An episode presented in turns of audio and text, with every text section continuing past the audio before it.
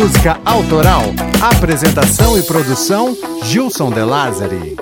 Ó, já vou logo avisando, hein? Não saco nada de física, filosofia ou gramática. Só gosto mesmo é de educação sexual. E eu odeio química.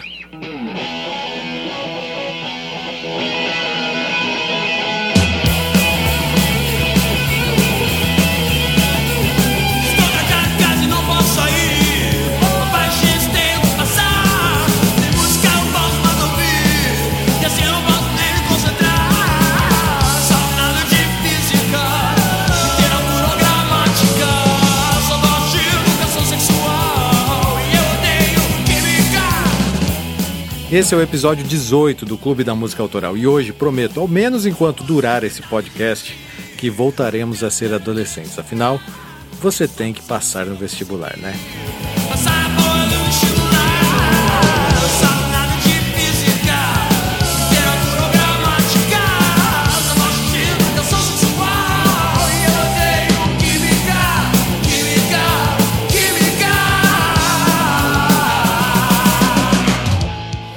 Legião era assim, música para adolescentes, um conceito, né? Até então inédito. Tudo bem, eu sei, já existiram boy bands, menudos, né, que eram músicas para adolescentes, mas Legião é diferente, cara.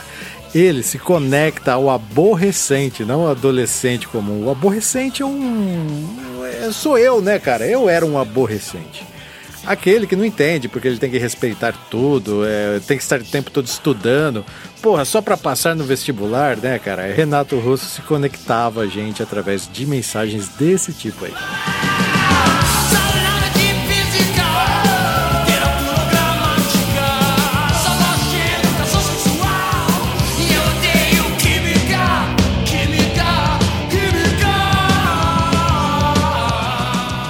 O Legião Urbana conquistou milhares de fãs pelo Brasil, isso durante o estouro do rock nacional, lá para os idos dos anos 80, né? Seu líder, Renato Russo, ainda se tornou o melhor cantor do B-Rock. Sua voz era incrível, cara. Seria justo dizer que Renato Russo é o Fred Mercury brasileiro? Hã?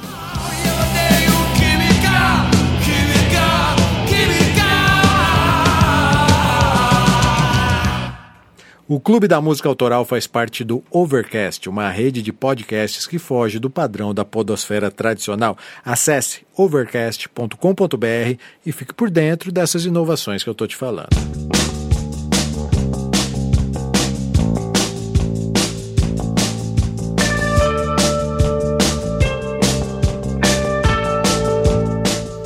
A segunda temporada do clube está acabando, cara. Ah, infelizmente. Mas calma, não acabou ainda, tem muita coisa para rolar. E você já está acompanhando o clube nas redes sociais, né? Só por garantia. Estamos no Twitter, no Facebook, no Instagram e no YouTube. Procure por Clube da Música Autoral, que só de seguir você já passa a fazer parte desse clube. E aproveite quando estiver passando por lá e deixe um recado, cara. Se ouviu algum episódio do clube que te tocou, que te emocionou, ou que você não gostou, né, cara? Bora lá interagir. Mande um comentário nas redes sociais. Os melhores serão lidos num episódio extra que eu e o Cocão faremos ao final da segunda temporada. Quero mandar um abração para o Caio Camasso, Luiz Prandini, Emerson Castro e Henrique Vieira, sócios diretores da maior patente do clube, que agora recebem a companhia de Dilson Correia Lima Teixeira Júnior e Antônio Valmir Salgado Júnior, os novos diretores do clube. Sejam bem-vindos. São os sócios do clube que votam e me ajudam a escolher os próximos episódios aqui dessa série que é o Clube da Música Autoral. Inclusive, Legião Urbana foi a banda mais votada na enquete do site e também entre os estrategistas do grupo secreto do Facebook, cara. Um abraço a todos os estrategistas do clube. Tamo junto, galera. Eu não tinha mais ninguém.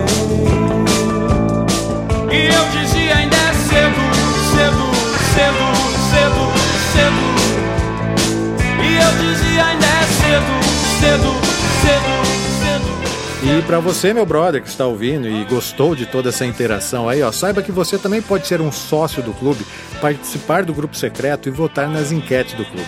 Acesse clubedamusicaautoral.com.br barra assine e seja sócio solidário, apoiando para que essa ideia não morra.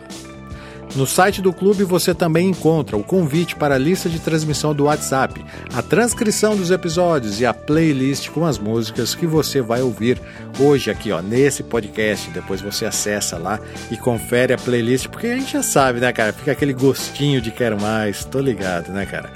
Clube da Música Autoral.com.br.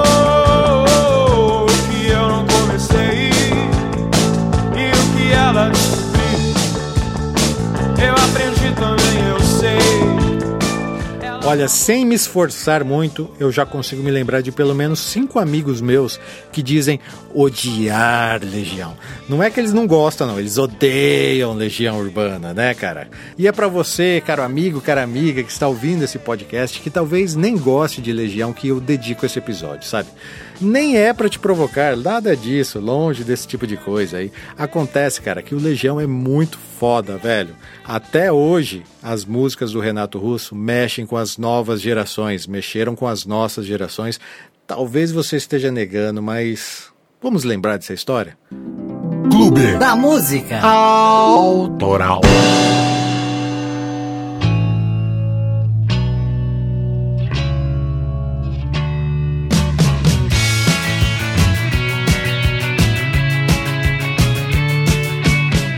Renato Manfredini Júnior. Antes de ser russo, ele foi carioca. Nasceu no Rio de Janeiro, dia 26 de março de 1960.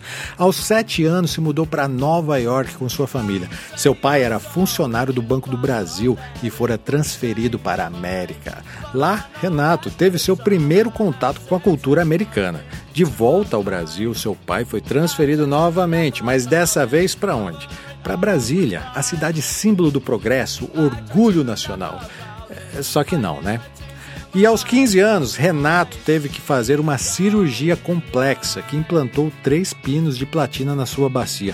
Ele ficou seis meses sem andar, cara, e um ano e meio em recuperação. Foi nesse período que Renato ouvia música o dia todo. Ele tinha uma extensa coleção de discos. Como ele também lia muito, foi nessa época que Renato assumiu seu sobrenome, Russo, uma homenagem ao filósofo e compositor Jean-Jacques Rousseau e ao filósofo e matemático Bertrand Russell. Nessa fase, compreensivelmente, sua mãe acabou deixando o Russo é, um tanto quanto mimado, né? Aos 17 anos, ele voltou às atividades normais, passou no vestibular e aos 18 assumiu para sua mãe que era bissexual. Renato trabalhou como professor de inglês e foi locutor de rádio. Inclusive, ele tinha um programa na FM de Brasília que falava sobre eles, né? Os Beatles. Extremamente musical e sensível, Renato também participou de uma banda de punk rock, mas ao fim da mesma ficou depressivo e nessa fase aí ele compôs algumas de suas melhores músicas, como Faroeste Caboclo, Eduardo e Mônica e Música Urbana 2.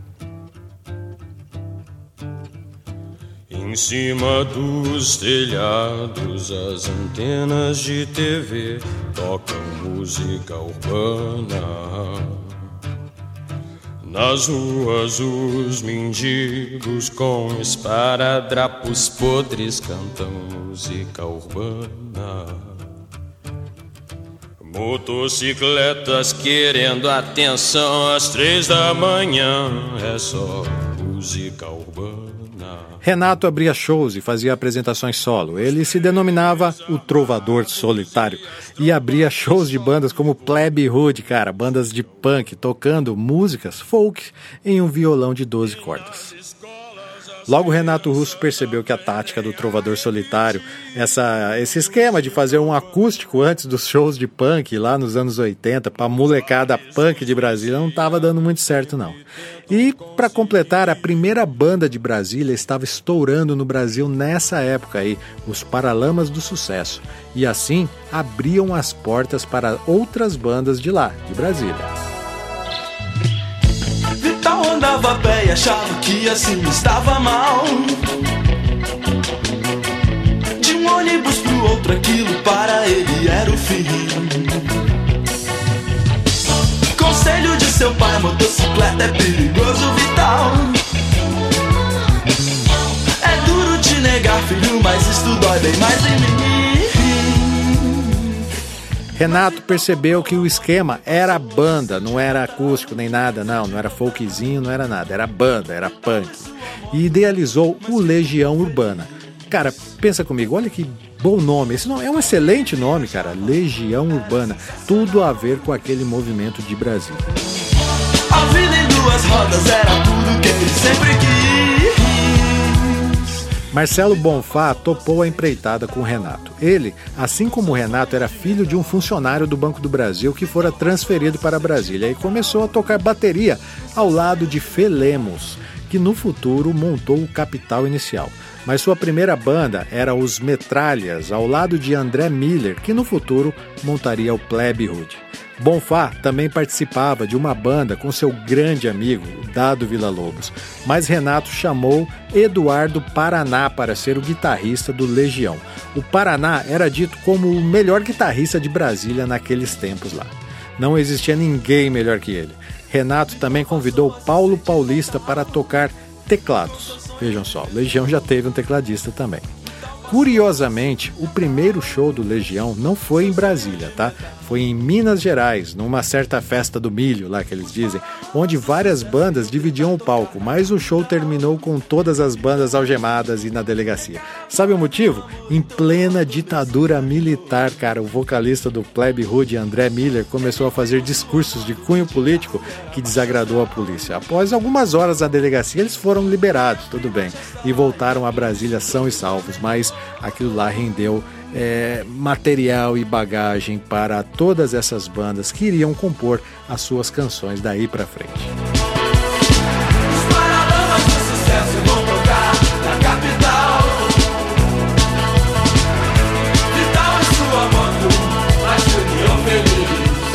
Paraná e Paulo Paulista não duraram muito no Legião. E Ico Ouro Preto substituiu Paraná, mas isso foi por um curto tempo, suficiente para ajudá-los em algumas composições. Renato Russo e Marcelo Bonfá se viram com um grande problema pela frente. Eles haviam alugado, junto com a turma, o Teatro OAB para tocarem por quatro finais de semana. Os dois não sabiam o que fazer, eles estavam sem guitarristas e pensaram em várias alternativas, é, em seguir em dueto, desistir, utilizar percussão eletrônica. Foi quando eles se lembraram de um outro guitarrista sem banda na época, cara, o Dado Villa-Lobos, sobrinho, vejam só, do famoso compositor Heitor Villa-Lobos.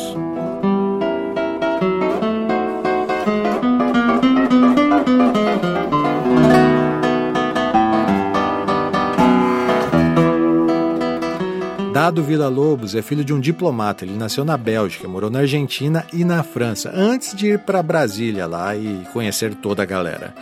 É, Dado se mostrou um guitarrista tão bom que assumiu o posto definitivamente no Legião. Era o guitarrista perfeito para os anseios de Russo e Marcelo Bonfá. Ele ajustou todas as músicas que eles não conseguiam acabar. É dessa época que surgem Petróleo do Futuro e Teorema.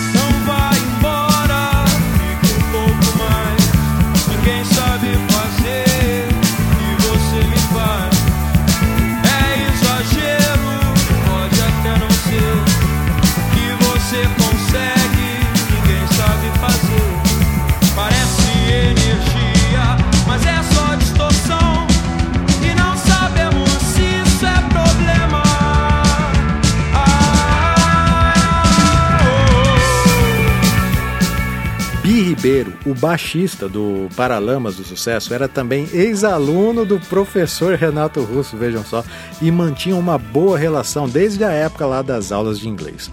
Com o sucesso do disco Cinema Mudo e da música Vital e Sua Moto, o executivo da EMI, Jorge Davidson, perguntou aos integrantes dos Paralamas se eles conheciam bandas assim, como eles, bandas legais de com, com propostas comerciais. Então entregaram para ele uma fita demo do Renato Russo, cantando, mas na época lá do Trovador Solitário. O executivo da EMI ouviu aquela fita e achou sensacional e pediu para que trouxessem essa banda para fazer um teste, né, para gravar um compacto, aliás. O Legião Urbana, cara, pegou a ponte aérea rumo ao Rio de Janeiro e para eles já estavam indo para o estrelato, para o sucesso. Renato Russo no baixo e vocal, Marcelo Bonfá na bateria e Dado Villa-Lobos na guitarra. Eles eram um trio. Juntos, fantasiavam as capas dos discos, as turnês, sabe, cara? Era um grande sonho se tornando realidade, realmente. Chegando no Rio de Janeiro, foram até o estúdio e gravaram Ainda é Cedo e Geração Coca-Cola.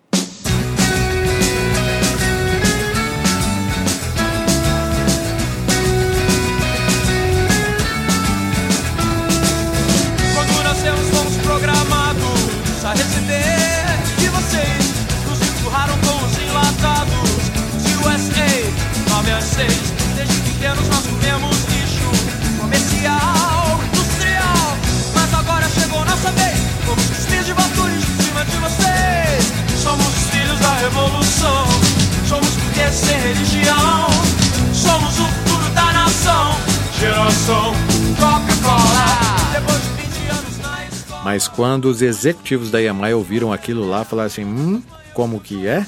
Isso daqui tá mais pra punk do que folk? Aquela fita que nós ouvimos lá do. Era folk? Como assim? Que, que, que tipo de música é essa aí? Queremos um som como aquele da fita. Não temos interesse nesse conteúdo aí de punk, não. Isso daí não, não é o momento para esse tipo de lançamento da gravadora.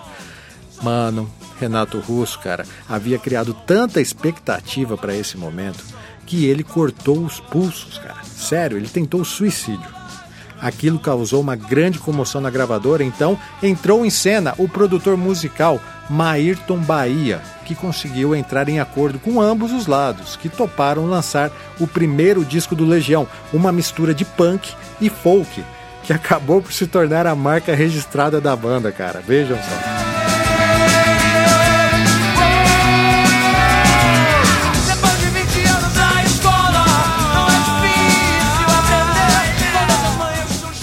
Mas como que eles gravariam? Porra, o Renato Russo cortou os pulsos. Que história é essa?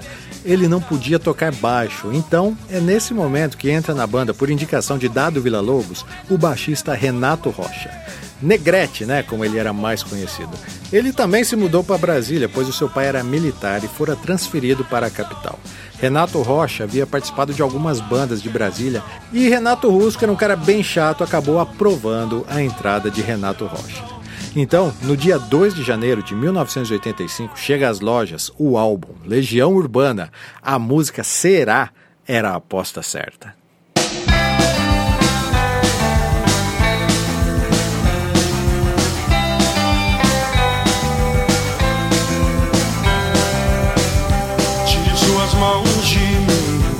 Eu não pertenço a você.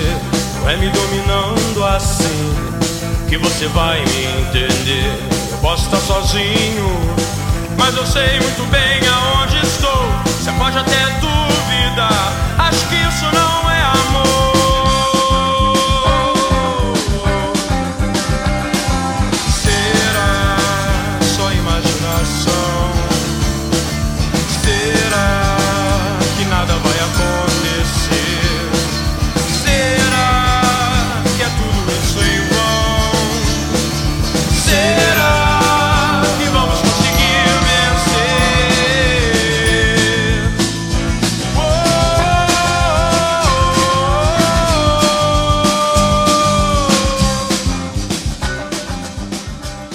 Punk, rock e folk, cara, que misturada inusitada, né, mano? O Renato Russo, ok, era fã de Bob Dylan, Morrison, Beatles, né? Mas e o punk, cara? Da onde que saiu esse punk aí que era a referência da banda de Renato Russo? Para explicar a origem do punk nas influências do Legião, precisamos também entender o que aconteceu em Brasília durante essas décadas aí, cara. Né? Então, já sabem, voltaremos um pouco essa fita.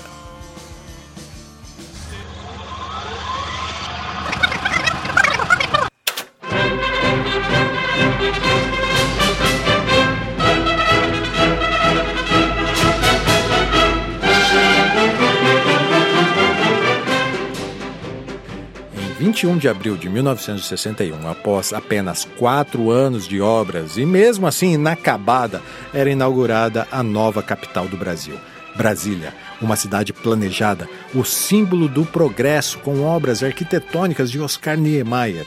O presidente Juscelino Kubitschek inaugurou e deu a ordem para que todos os órgãos de administração federal fossem transferidos para o Planalto Central. Terra, até então, pertencente aos índios Chavantes e Caipós, que tornou-se terra de Veracruz e logo plano piloto da nova metrópole e capital do Brasil. Brasília. Posso dizer que começo a voar sossegado em seu avião. E mesmo com o ar desse jeito tão seco, consigo cantar no seu chão. Quase que me sinto em casa em meio às suas asas e Ws e Ls e eixos e ilhas. Brasília. Cidade que um dia eu falei que era fria, sem alma, nem era Brasil. Que não se tomava café numa esquina, num papo com quem nunca viu. Sei que preciso aprender, quero viver pra saber conhecer Brasília. A ideia de levar a capital do Brasil para o centro do país já era antiga. Os projetos eram rabiscados desde o século XVIII, mas só se concretizou com Juscelino Kubitschek. Em 1970, nove anos após a sua inauguração, a cidade estava montada e funcionando. Então, a propaganda política que tentava justificar os exorbitantes valores investidos na tal cidade planejada começava a atrair pessoas do Brasil todo, pessoas que inclusive fugiam da miséria ou apenas procuravam oportunidades. Brasília foi projetada para abrigar 500 mil habitantes, mas em poucos anos já superava um milhão. O planejamento passou a dar lugar ao improviso. Foi nessa época que a desigualdade social imperou. Era um paradoxo, cara. Brasília, a cidade do progresso, tornou-se violenta e corrupta tão rápido quanto foi construída. Quase que me sinto bem distraído em suas quadras tão bem arrumadas com suas quadrilhas. Brasília. Famílias dos mais altos níveis, cujo patriarcado representava altos cargos nos ministérios, se mudaram para Brasília. Além disso, como capital do Brasil, era o lar provisório de diplomatas, embaixadores e, claro, políticos, né? Muitos políticos, era óbvio. Além disso, criou-se uma especulação mobiliária que inflacionou os imóveis. Esses representantes da elite ocupavam a área planejada de Brasília, enquanto operários e funcionários de baixo nível aquisitivo ficavam na periferia. Mas conforme a cidade crescia em decorrência da chegada de mais e mais pessoas em busca de oportunidades, mais a desigualdade aumentava. Áreas rurais eram invadidas, nasciam favelas sem saneamento, sem representatividade e, cara, e era nesse clima de caos e modernidade que alguns adolescentes cresciam, influenciados por movimentos musicais e comportamentais, cara, muitas vezes radicais, principalmente o punk que chegava ao Brasil.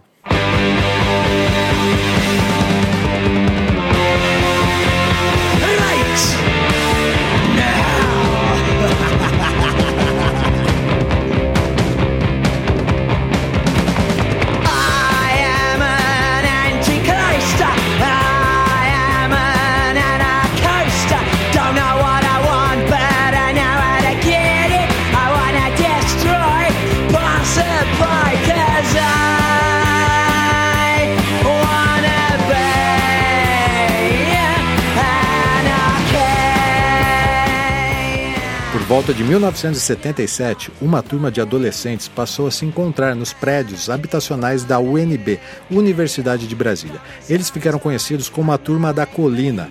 Entre aqueles garotos, André Pretórios, filho do embaixador da África do Sul, se destacava. Da sua última passagem pela Europa, ele havia trazido os últimos lançamentos do punk rock. E ainda por cima, era o único que se vestia como um deles.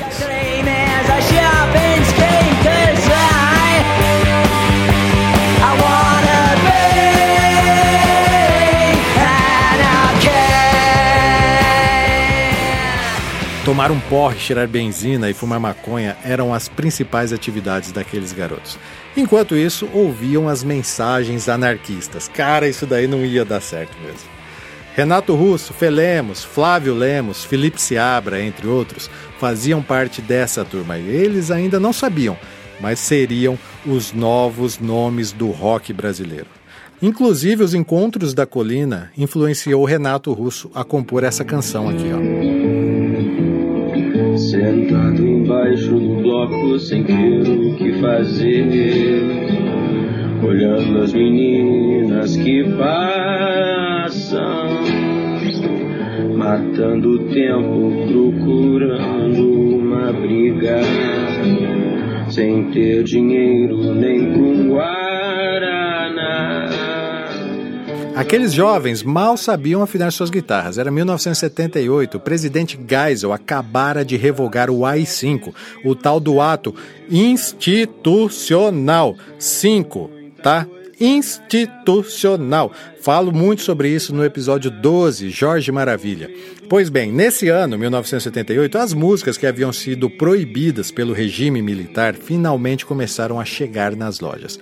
A ditadura militar estava se enfraquecendo e os artistas finalmente estavam livres para falar o que queriam em suas letras. Mais ou menos, né? Não era ainda é, 1984, quando foi realmente o fim. Era o finalzinho, que estava bem mais leve, né? A música 1965 é uma autêntica manifestação contra a ditadura. Mataram um menino, tinha arma de brinquedo. Stop! Stop! Não adianta, eu não tô conseguindo me concentrar. Eu tava pensando em todos esses outdoors babacas que tá começando a aparecer por aí, entendeu? Uma porção de nome que eu não conheço. Sabe, fica difícil eu cantar que o Brasil é país do futuro, sabe qual é? Numa boa. Eu gosto da bandeira também, mas eu não tava conseguindo me lembrar da letra, entendeu? Comecei a cantar que estupidez é inteligência, é recompensa, é escravidão, sabe qual é? É difícil, é difícil. Quem é que votou aqui para presidente? Quem é que ficou satisfeito com o resultado? A gente vai ter que recorrer ao velho recurso do pandeirinho, entendeu? O Brasil é o país do futuro. O Brasil é o país do futuro. O Brasil é o país do futuro. O Brasil é o país do futuro. Um dia a gente vai ter a nossa vez, gente. Talvez não seja agora não, sabia? Eles gastam mais dinheiro com propaganda do que comprando comida para quem precisa.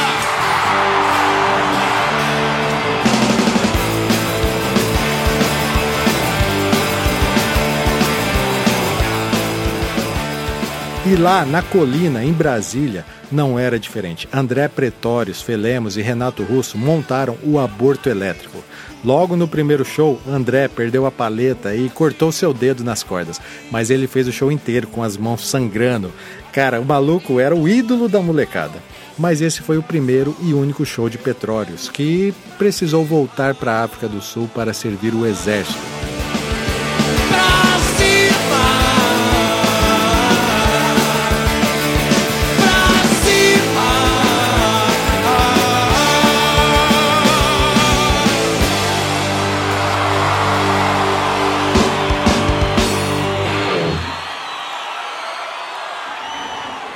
O aborto elétrico continuou sua caminhada. Flávio Lemos, irmão de Fê Lemos, assumiu o baixo.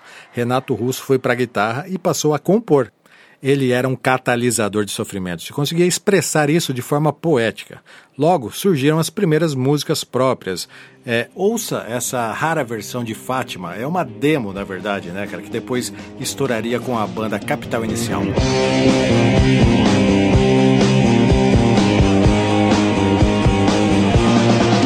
Vocês esperam uma intervenção divina, mas não sabem que o tempo agora está contra vocês. Vocês se perdem no meio de tanto medo de não conseguir dinheiro pra comprar sem se vender. E vocês armam seus esquemas ilusórios, continuam só fingindo que o mundo ninguém fez.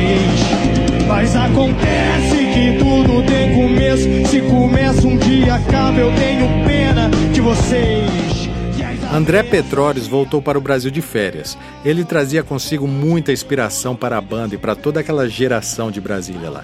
Então escreveram canções como Música Urbana, Que País é Este, Veraneiro Vascaíno, Conexão Amazônica, cara, uma das minhas preferidas, vejam só.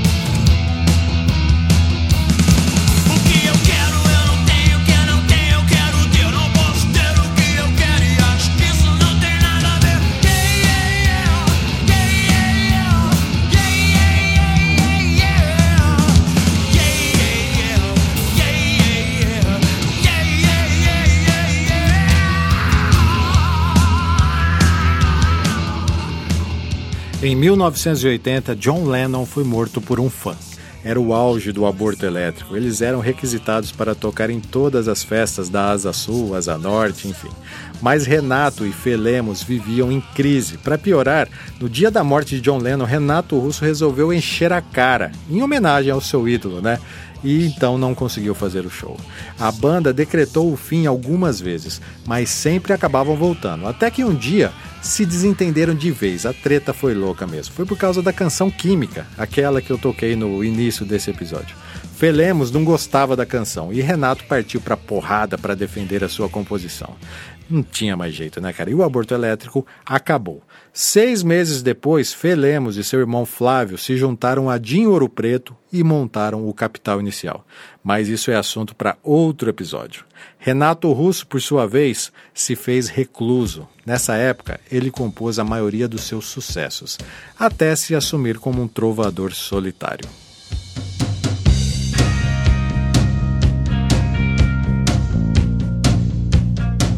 Essa canção que estamos ouvindo se chama Soldados. Cara, você já prestou atenção na letra dela? Poucos sabem realmente, mas Renato Russo magistralmente fala sobre reconhecer e aceitar sua condição como homossexual. É sensacional. Nossas meninas estão longe daqui. Não temos com quem chorar e nem pra onde ir. Se lembra quando era só brincadeira? Soldado a tarde inteira. Apesar da EMI não botar muita fé no Legião, o primeiro disco deles foi um baita sucesso de vendas, cara. Então, no mesmo ano, começaram a gravar o segundo disco da banda, que fora lançado em junho de 86 com o título 2.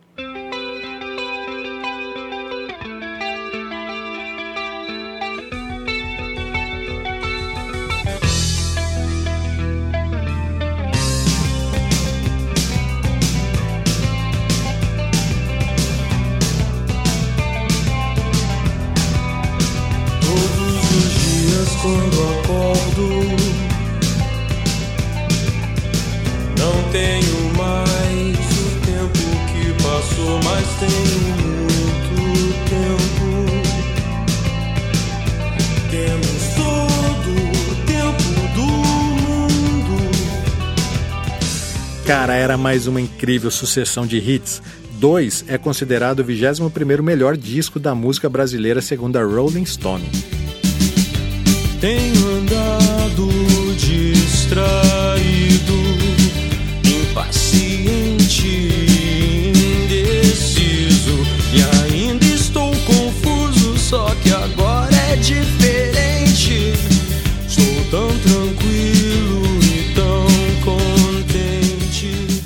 Uma curiosidade sobre esse disco é que antes da primeira música, Daniel na Cova dos Leões, aparece um rádio sintonizando e toca um curto trecho do hino do Partido Internacional Socialista. Ó, se liga.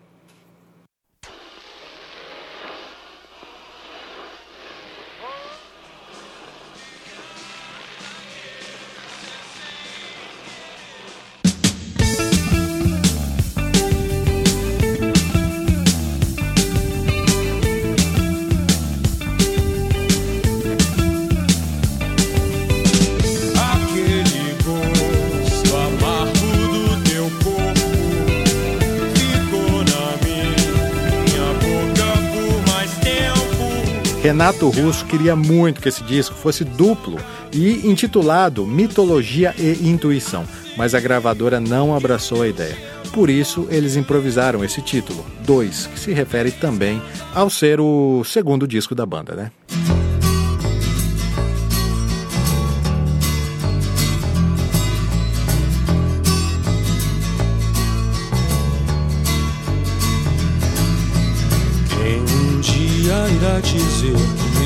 Existe razão nas coisas feitas pelo coração?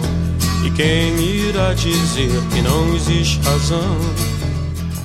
Eduardo e Mônica era a canção desacreditada. Ninguém acreditava que ia fazer o sucesso que fez, pois se repararmos, ela não tem refrão, cara, mas ela fez um grande sucesso. E a Mônica era amiga de Renato Russo na época que ele estava debilitado depois da cirurgia. Ele chegava a passar cinco horas por dia no telefone conversando com ela. Festa estranha com gente esquisita, eu não tô legal. Não aguento mais birita e a Mônica riu Quis saber um pouco mais sobre o boizinho que tentava impressionar. E o Eduardo meio tonto só pensava em ir pra casa. É quase duas, eu vou me ferrar. Edu- É um disco incrível, realmente, né? As letras do disco, elas são profundas e com críticas à sociedade e à humanidade, mas extremamente poéticas que nos fazem refletir. O Legião passou a ser chamado pelos fãs de religião urbana, tamanho fanatismo que conseguia angariar.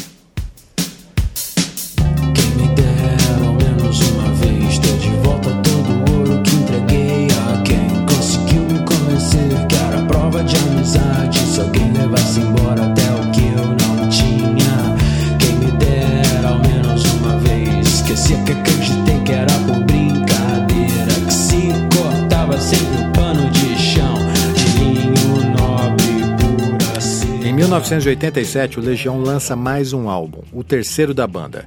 Que país é esse?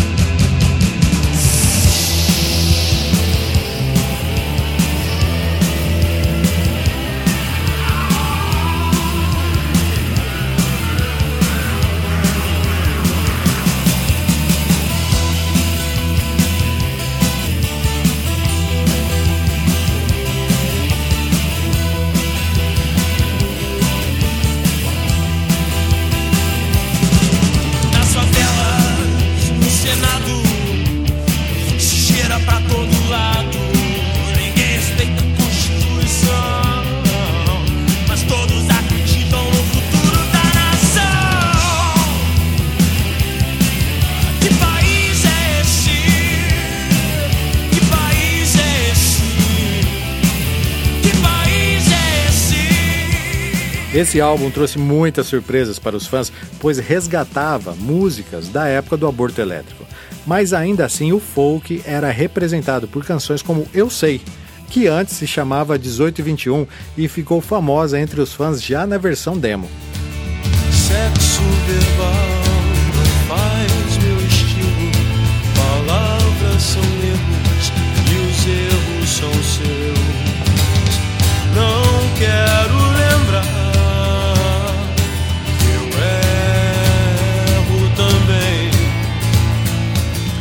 Mas é nesse disco também que aparece a música que um dia vai virar tema do clube. Se preparem, tá? Faroeste Caboclo, cara, foi composta em 1979, na fase do Trovador Solitário de Renato Russo.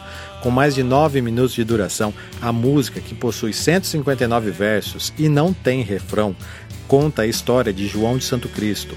Renato a considera sua Hurricane, música de Bob Dylan, né, que conta a história de um boxeador. Mas Faroeste Caboclo, cara, é muito foda, meu irmão.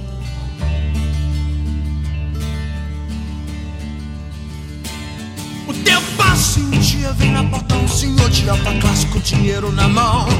E ele faz uma proposta indecorosa e te espera uma resposta, uma resposta João. Não boto bomba em banca de jornal, nem colégio de criança, não faço não. E não protejo geral de 10 estrelas que fica atrás da mesa com o cu na mão. E é melhor se eu sair da minha casa, eu nunca brinco com um peixe de ascendente escorpião. Sua vida, meu irmão. Você perdeu sua. Por conta do fanatismo e da falta de organização nos shows causadas pela adoração que os fãs tinham por Renato, né? As turnês do grupo nunca foram muito longas. Um imenso circo era preciso ser montado a cada show, e isso se tornava um ritual um tanto quanto incômodo. Renato também tinha uma certa fobia de palcos, né, cara? E por ele ser o líder da banda, era quem os fãs mais depositavam suas expectativas. Sofria ainda mais com tudo aquilo. No dia 18 de junho de 1988, no estádio Mané Garrincha, em Brasília, ocorreu um show do Legião que marcava a volta da banda à cidade, sabe? Porque eles haviam ido para o Rio de Janeiro, gravaram, fizeram sucesso e tal, e nunca tinham voltado para fazer um show na cidade natal. Os ingressos colocados à venda, 50 mil, estavam esgotados. Com a tensão no ar, abriram os portões para não acontecer mais rolo, cara. E foi aí que uma série de confusão se sucederam. Violência policial, discursos inflamados, bombas caseiras e a invasão do palco por um fã alucinado que se agarrou violentamente ao vocalista Renato Russo. Nenhuma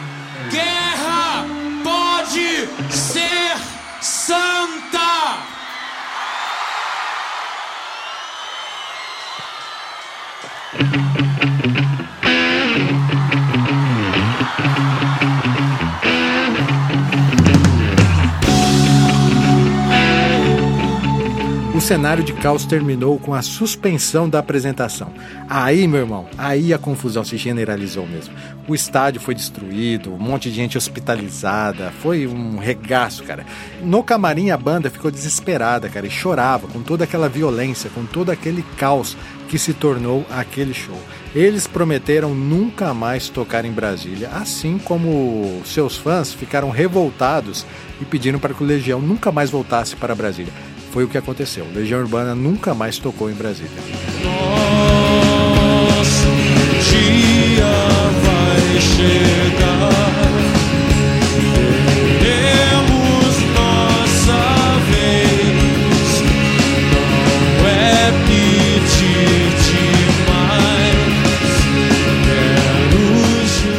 É. Esse incidente quase acabou com o Legião. O baixista Renato Rocha, que tinha problemas com drogas, acabou expulso e a crise se instaurou. Era o fim da banda. Eles ficaram parados por dois anos, mas a pressão da gravadora foi grande o Legião voltou com um novo disco. Em 1989 lançaram o famoso Quatro Estações.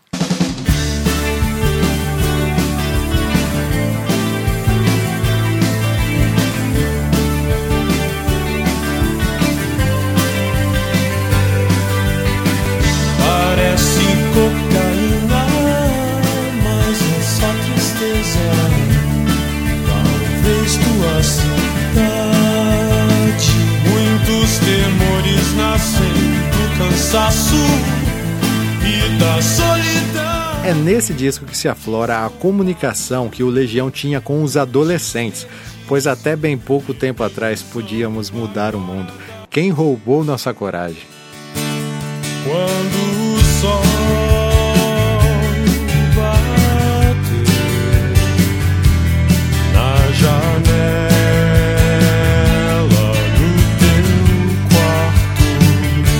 Quatro Estações vendeu 2,6 milhões de cópias e é até hoje o disco mais bem sucedido do Legião comercialmente. Na música Meninos e Meninas, Renato também deixava claro para os seus fãs qual era sua identidade sexual.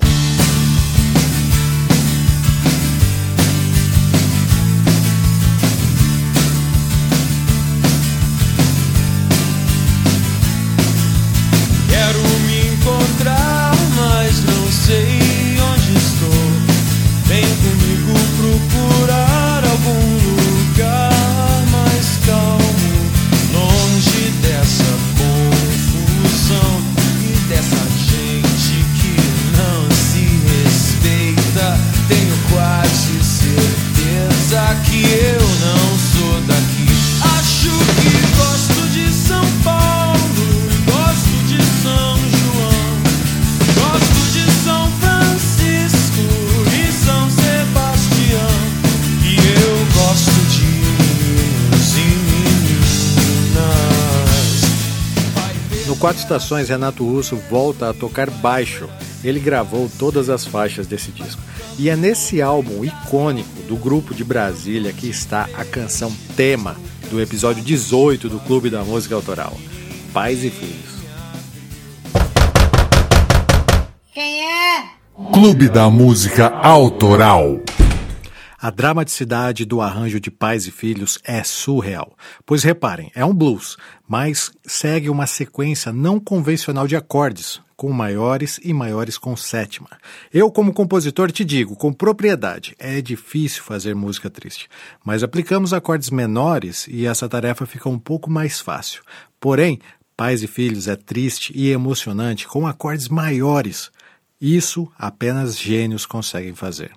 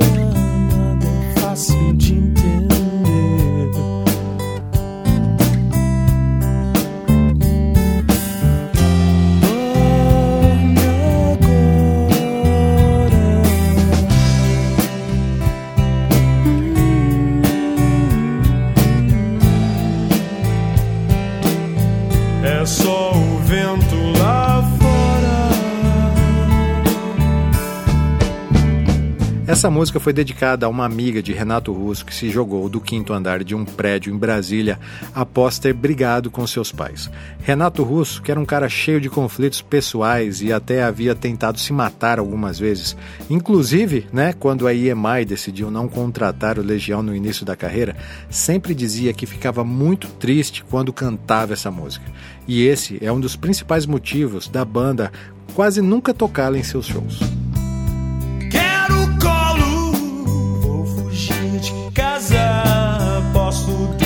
Dormir aqui com você.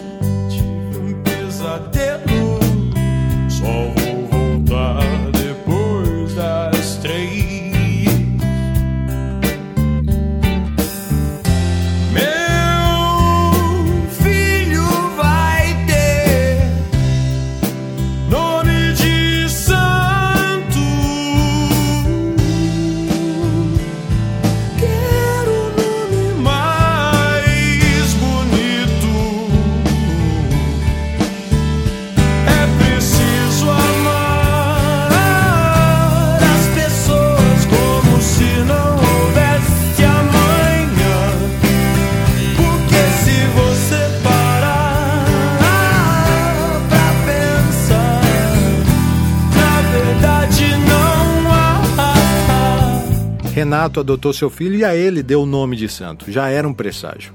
O refrão dessa canção é inspirado em um livro chinês que Renato encontrou no quarto de hotel em que estava hospedado na Europa. A célebre frase é preciso amar as pessoas como não se houvesse amanhã e sou uma gota d'água, na verdade, foram retiradas desse livro.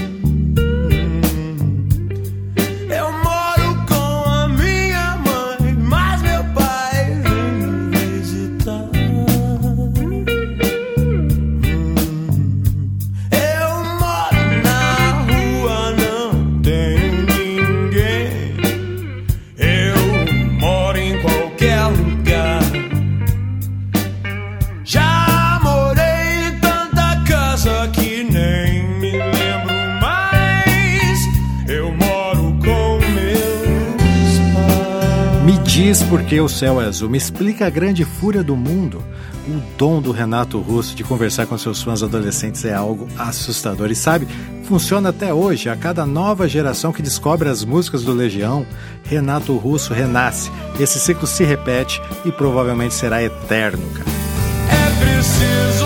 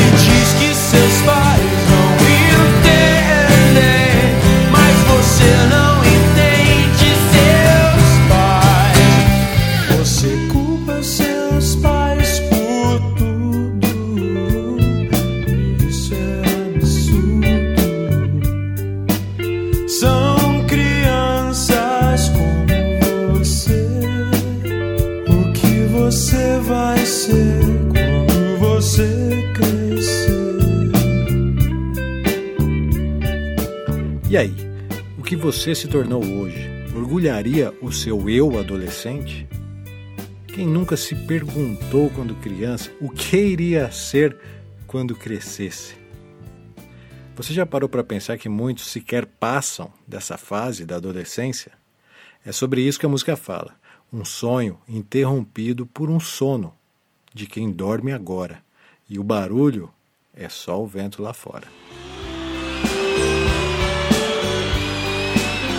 Ao vivo, o Legião sempre fazia um medley, né, com Stand By Me, e eu faço questão de te lembrar de uma dessas apresentações ao vivo. When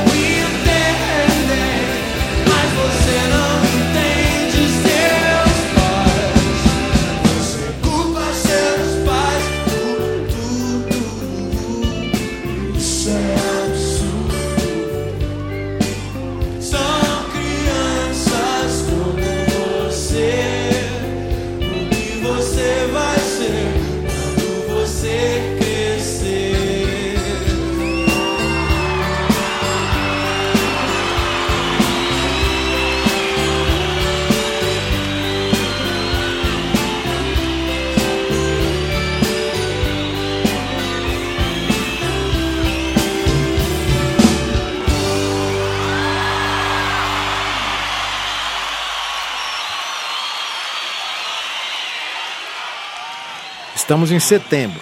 Você sabia que esse é o mês de prevenção do suicídio? Além de pais e filhos falar sobre esse tema, Renato Russo, algum tempo depois de lançá-la, descobriu que estava com AIDS e novamente tentou se suicidar.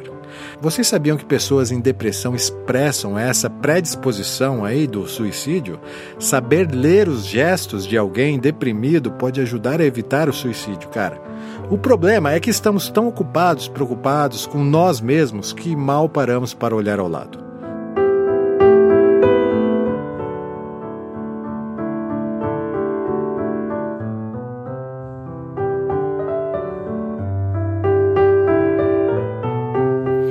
Eu, adolescente, que já fui fã do Legião, me lembro né, das minhas fitas cassete. Eu tinha uma coleção de fita cassete e tinha dois discos do Legião, que era o Quatro Estações e o Que País é Esse?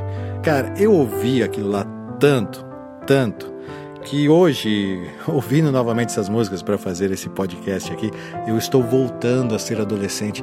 E sabe do que eu lembrei, cara? Que uma vez eu estava em casa e anunciou no programa Livre do Serginho Groisman, numa época que era no SBT, e talvez fosse uma quinta-feira, por volta das três horas, que lá, hoje, naquele dia, estaria o Legião Urbana.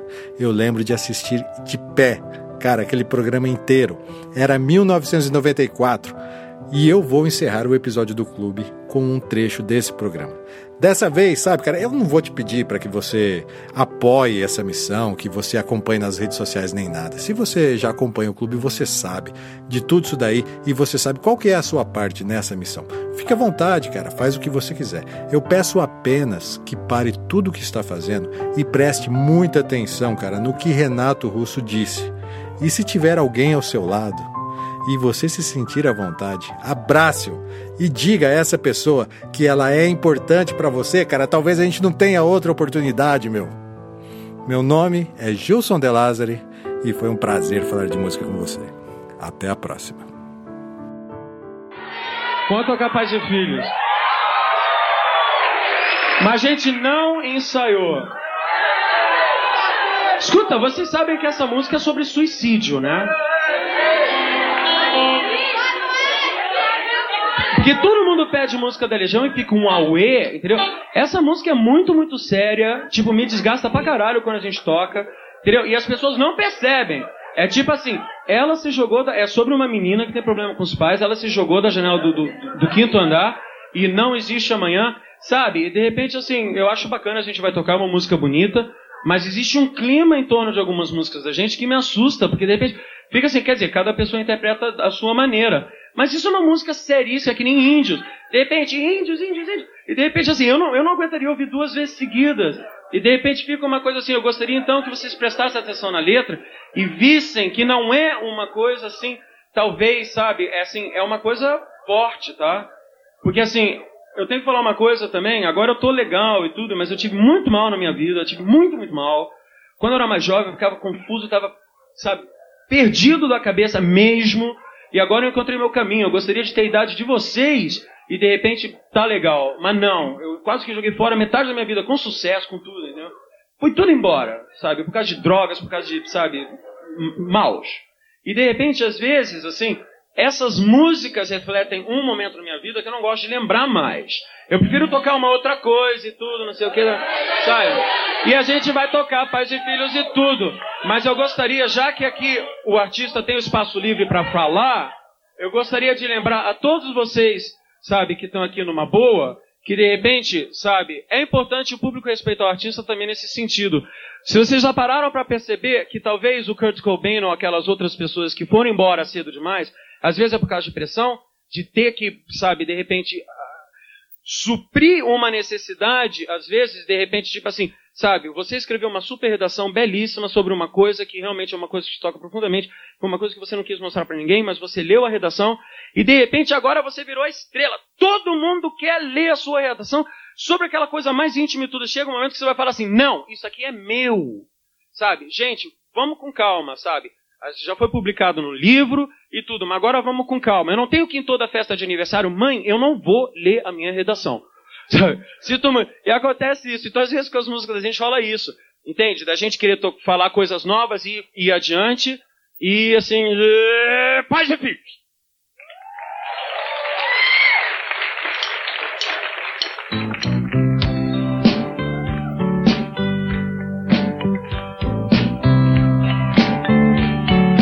Lembro da letra.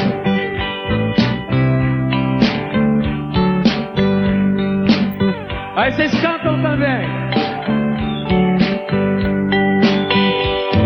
Estátuas de cofres e paredes pintadas, ninguém sabe o que aconteceu.